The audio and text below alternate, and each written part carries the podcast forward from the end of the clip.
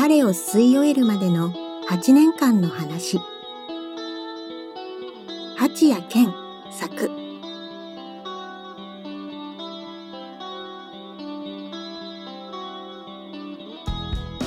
桜田先輩僕と付き合ってください。蚊の鳴くような声が涼やかな空気をかすかに震わせた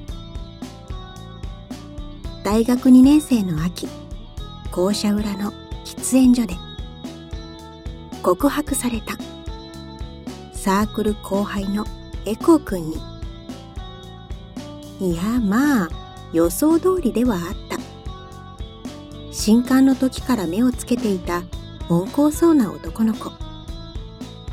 動物で例えるならばまさに羊だ。牧場の隅っこで黙々と草を食しているような。向こうから好意を寄せられていることにもうすうす気づいていた。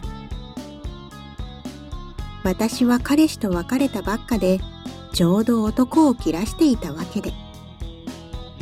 年下もいいかなって思えるくらいの余裕も芽生えていたわけで。彼の告白は私の目に好ましいものとして映った。すれた私に比べればエコー君は純粋だった。真面目でちょっと地味だけどそこそこ整った顔立ち。自己申告によると彼女いない歴イコール年齢とのことでピカピカの新入生ということもあってかいろいろと初々しかった。飲み会で相席になった時なんかはいい例だ。ちょっとボディタッチしただけでも面白いくらいに反応するし酔ったふりして体を寄せようもんなら哀れなほどに赤面してしまうシラフのくせに途端にろれつが回らなくなるんだな。そういう痛々しさと紙一重の初々しさ。自分はとうに失ってしまったもの。それを持っているエコー君が可愛くて可愛くて仕方なかった。あの子いいよね、と私が熱弁すると、周りは決まって苦笑した。いや、まあ可愛いけれどさ、それ絶対付き合ったらめんどいって。女性慣れしてない男は厄介だ。ってのが友人たちの弁。だからいいんじゃん。ってのが私の言い分。綺麗なものは汚したくなるじゃない？すっごい今更だけど、若葉って厄介よね。知ってる。毒を持って毒を制するわけよ。わかる？そんなんだから男に捨てられる。それも知ってる。今まで7人の男と付き合って、私の方から別れたことは一度もない。理由は簡単。いつも相手の方が先に疲れて折れてしまうから。まあ、頑張って、悪女ちゃん。無気力なエールを送られるのも毎度のことだった。さて、めでたく告白されちゃったわけだけど。まさか六弦の講義終わりに、しかも喫煙所に立ち寄ったタイミングでやってくるとは予想していなかった。エコーくんなら何回か遊びに誘い出してから告白、みたいなパターンを選ぶんだろうなと思っていたから結構意外だった。待ち伏せか。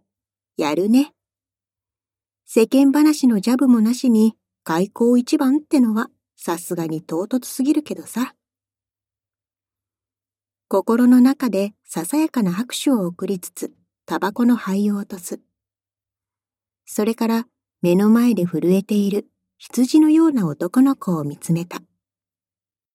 ごめん、今なんて？大きい声で言ってくんない？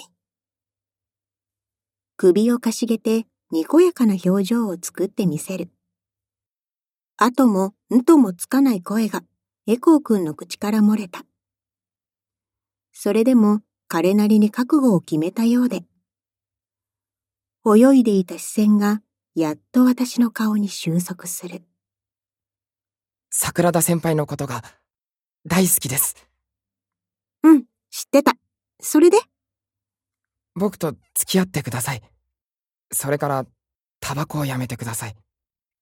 いいよ。無理。どっちなんですか？一文目は OK で、二文目は NG ってこと。エコー君は嬉しいんだか不満なんだかわからない、微妙な温度の表情を浮かべていた。タバコ、なんでやめないんですか？やめられないし、やめる気もないから。タバコをスタンド灰皿に放って、私はバッグからシガレットケースを取り出す。眉をしかめるエコー君を横目で見つつ、二本目に火をつけた。エコー君、犬猿家だったんだ。はい。タバコは嫌いです。ふーん。で、どうする？さっきのセリフの一文目、撤回すんの？エコー君の目が驚いたように見開かれる。私はあくまで微笑んだまま、ゆっくりと煙を吐いた。私はいいよ、それでも。夏の夕暮れに冷やされた生ぬるい風が吹き渡る。数秒の沈黙の後で、エコー君が口を開いた。桜田さんは僕のことが嫌いなんですか？嫌いじゃないよ。むしろ好きだよ。でもね、と私は続ける。きっと、エコー君が私のことを思ってくれてるほど、私は君のことを思ってない。ぶっちゃけた話、エコー君じゃなくても別にいい。告白してきそうな男の目星は他にもついている。エコー君がダメなら、私は他の候補の行為に応えるだけなのだから。私としては付き合っても付き合わなくてもどっちでもいいの。あとはエコー君の問題。僕の問題ですか？そう。私は寛容だから、タバコ嫌いな君とも付き合える。でもタバコはやめない。煙を我慢して私と付き合うか、それともタバコ嫌いな自分を優先するか、どっちを選ぶ？両方です。予想に反して即答だった。ポカンとしている私を前にして、エコー君は言葉を続ける。設問からして不適切ですよ。二者択一にする必要が感じられません。複数回でも成り立つじゃないですか。だから、両方です。いつの間にやら彼はもう震えてはいなかった。はっきりとした声で、凛とした視線で私に向き合っていた。エコー君はあれだね。随分と厄介そうだね。よく言われます。理屈っぽくてわがままなだけなのに。そんなんだから彼女ができない。それもよく言われます。苦笑するエコー君につられて私も笑う。やっぱり彼はまっすぐだ。真面目さの方向性が正しいかどうかはさておき、素直であることには違いない。いや、愚直と言った方が適切か。まあ、私も厄介な奴らしいけどさ。ええ、存じ上げてます。へえ、知ってたんだ。元彼さんたち、上田先輩とか下川先輩に相談したら、揃って、あいつだけはやめとけ、と忠告されました。予想以上にひどい言われようだね。まあ、被害者の会を自称するくらいですし。そんなもんまでできてたの。ふう、と深呼吸。煙の混じったため息がふわりと宙にほどけた。言っとくけど、私は浮気しない主義だから。ただ性格が面倒なだけで。面倒さなら、僕も負けません。そこは張り合うところなんだろうか。あまりにも大真面目な顔で言うもんだから、私はついに吹き出してしまった。エコー君はといえば、何がおかしいのかわからないとでも言いたげに、むすっとしていた。で、どうなんですか、桜田さん？OK なのか、NG なのか、どっちなんですか？生殺しは勘弁ですよと付け加えて、彼は首をかしげた。答えなんて初めから決まっていた。私は自分から振ることはしない。いつだって相手から勝手に愛想をつかされるだけで。二本目を吸い終わってスタンド灰皿に放った。ジュッと湿った音が鳴る。同時に私はとびきりの笑顔を浮かべていった。いいよ。彼女第一号になってあげる。そんな感じで私たちは付き合い始めたのだった。付き合い始めてから分かったのは、エコー君が予想以上に面倒だということだった。いや、普段の行動が既得だとか、そういうことじゃない。メールや電話について口うるさく指定するわけでもなければ、男友達との付き合いに関して束縛するわけでもない。そういう部分に関しては本当に寛容だった。エコー君が厄介な一面を見せるのは私が喫煙している時だ。彼は私が思っていた以上にタバコ嫌いだったのだ。僕のいるところではタバコを吸わないでください。交際にあたって、エコー君は私にそんな約束をさせた。私としてはこれっぽっちも守る気がなかったからほとんど聞き流していた。なんだかんだ言って彼は弱気な性格だと踏んでいたから、押し切ってしまえばどうにかなると思っていたのだ。でもその読みは早々と外れた。最初のデートの時から本当に厄介だった。近所の街を適当にブラブラしていた時のことだ。歩きながらいつものようにタバコを吸おうとしたところでエコー君に制された。タバコ、ダメですよ。いいじゃん。ここ路上喫煙は禁止されてないよ。桜田さん、僕と約束したじゃないですか。僕のいないところで吸ってください。はっきり言ってめんどくさかったけれど、私だってそこで意地を張るほど子供じゃない。ちょうど道端に喫煙所があったから、じゃあちょっと待ってて、と言いおいて足を向けたわけだ。ライターを取り出して火をつけて、煙を吐き出すと同時に横から声がかかった。桜田さん、タバコ臭いです。すぐ隣にエコー君がいた。いやいや、なんでわざわざついてきたのあんた。僕のいないところで吸ってください。いや、だからこうして喫煙所に来たわけで。約束違反です。泰然とした態度で言い放たれる。手を出してくるわけじゃない。ただそばに立っているだけなのに、まとう雰囲気には有無を言わせない重みがあった。威圧的な視線に押されて、私はしぶしぶ反対側のスペースへ移った。なぜに喫煙スペースで敬遠者に配慮しなくちゃならないのか。でももっと不可解だったのは、エコー君がまた私の後についてきたことだった。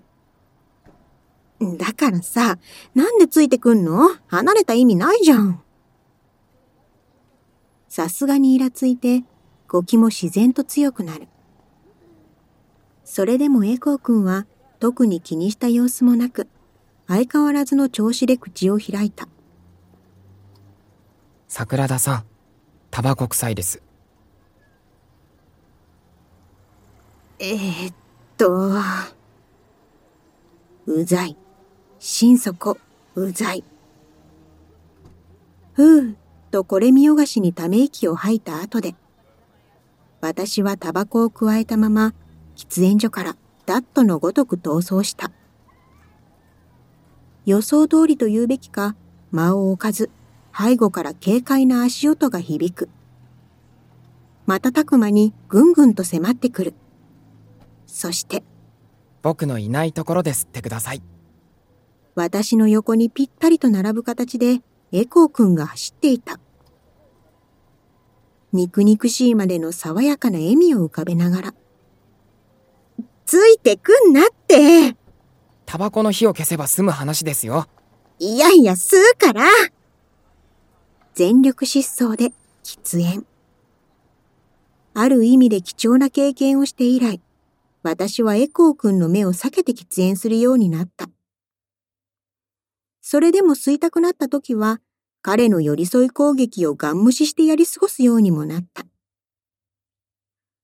自然と思い出されるのは、エコーくんの誕生日のことだ。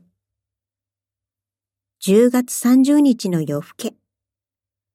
日付も変わろうかというタイミングで、彼は何の連絡もなしに私のアパートまでやってきた。ドアを開けるや否や、プレゼントください、と来たもんだ。いや、彼氏の誕生日を忘れてた私も大概だけどさ。ひとまず部屋にあげたはいいものの、プレゼントなんて用意してないわけで。おまけに私の財布は散財がたたってほとんど空っぽだったわけで。でもさすがに何もあげないのは心苦しいよねってことで仕方なくコンビニに行ったんだ。というわけで、はい、プレゼント。チロルチョコ、かっこコーヒーヌガー味を4つ手渡した時のエコーくんの仏頂面は忘れようもない。手持ち50円玉しかなかったから。一応の弁解をして私は一服しようとベランダに出た。若葉さん、締め切ったガラス戸にエコーくんがトカゲよろしく張り付いていた。タバコは一日何本くらいお吸いに？二箱だね。喫煙年数はどれくらいですか？もうすぐ2年になるかな。なるほど。ここに貧相な誕生日プレゼントがありますね。割と上等だと思うけど、もし喫煙してなければ、もっとマシなプレゼントを買えたんですよ。ごめんね。それで我慢してね。もっとマシなプレゼントを。ごめんねって言ってんでしょうが。カチャリと冷たい音が鳴る。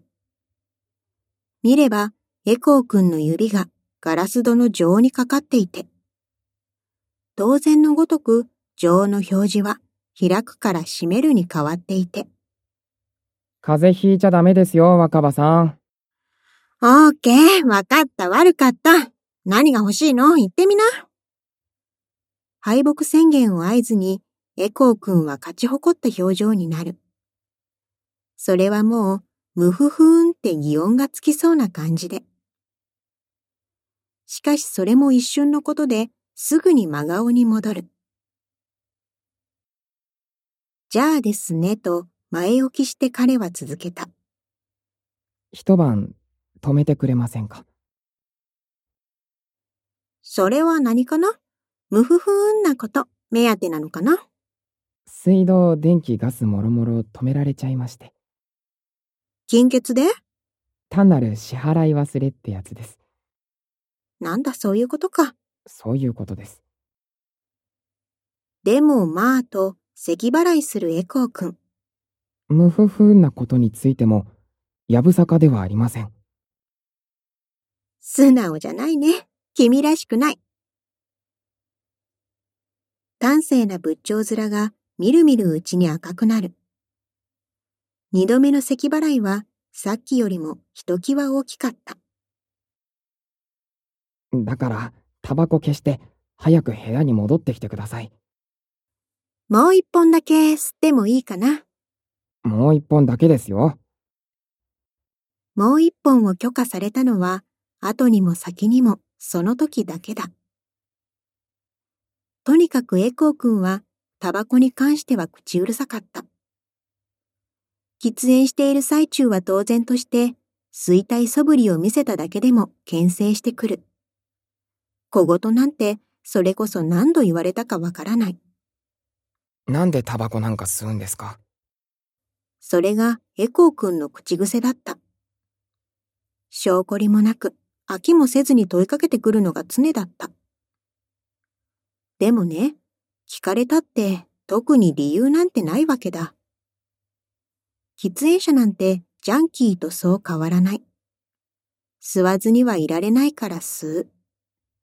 でも、そんな回答じゃ格好がつかないから、私は毎度のようにそれっぽい理屈をこね回すことになる。若葉さん、タバコ一本で寿命が5分30秒縮まるらしいですよ。私はさ、生命の尊さを実感するために吸ってるわけ。メメントモリ。お手軽に死を意識できる娯楽って贅沢だと思わない？思いません。早死にしちゃいますよ。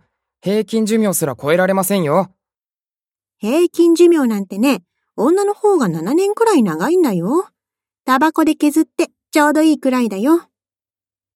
できれば若葉さんには長生きしてほしいんですけど。美人薄命って言うからね。難しいね。タバコって老化を早めるんですよ。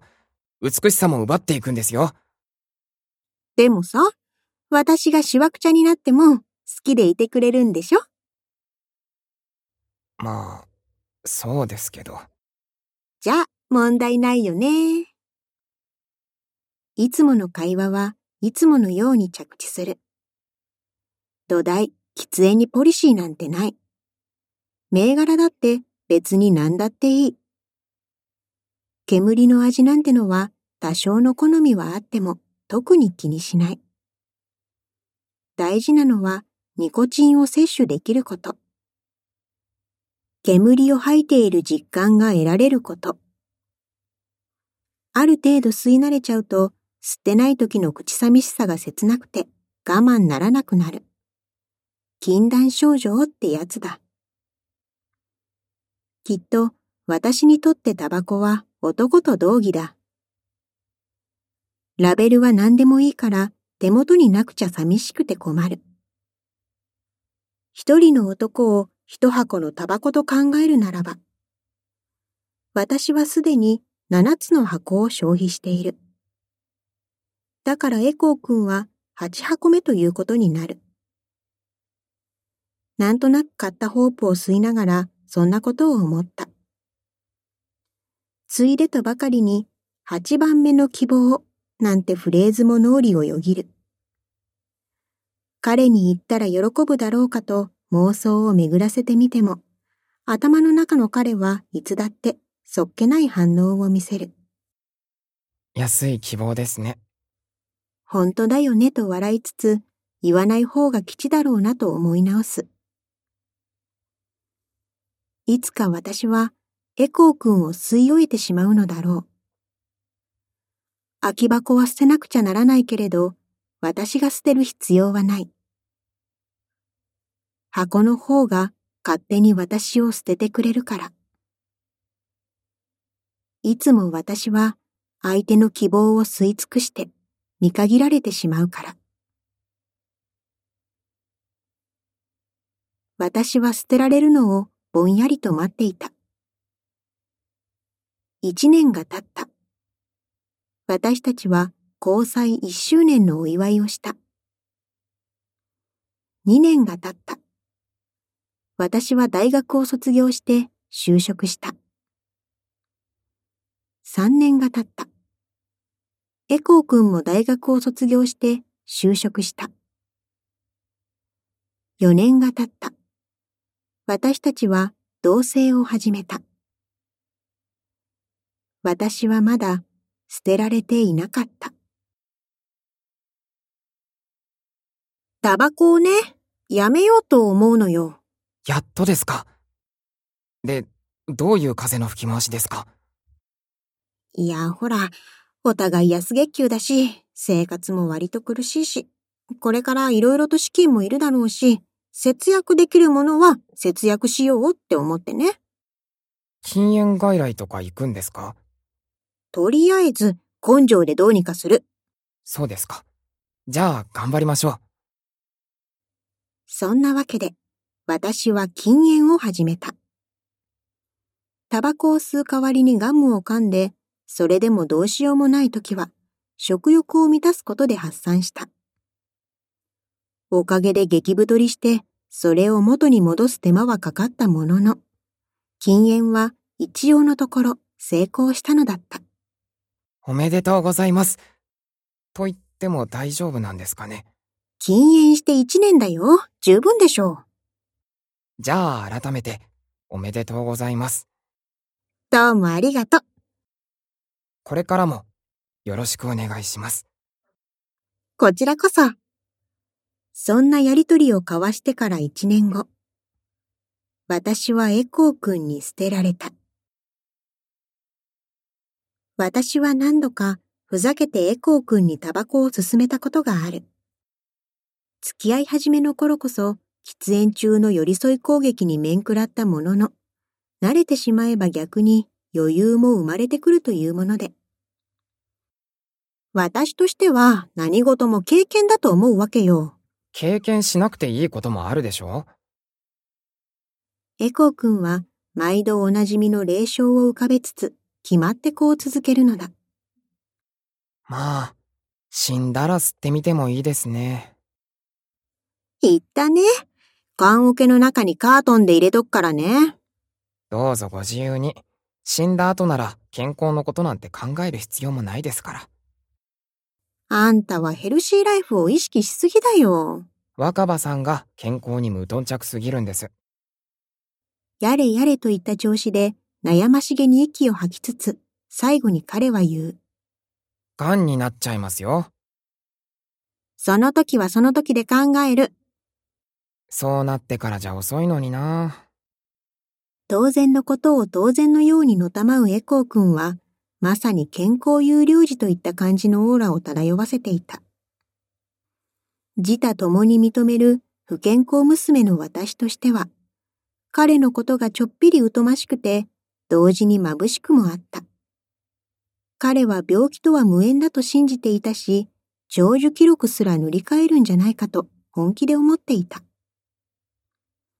反対に私はどうだと問われれば、40くらいまで生きられれば御の字と答えるくらいには健康管理について消極的だったから。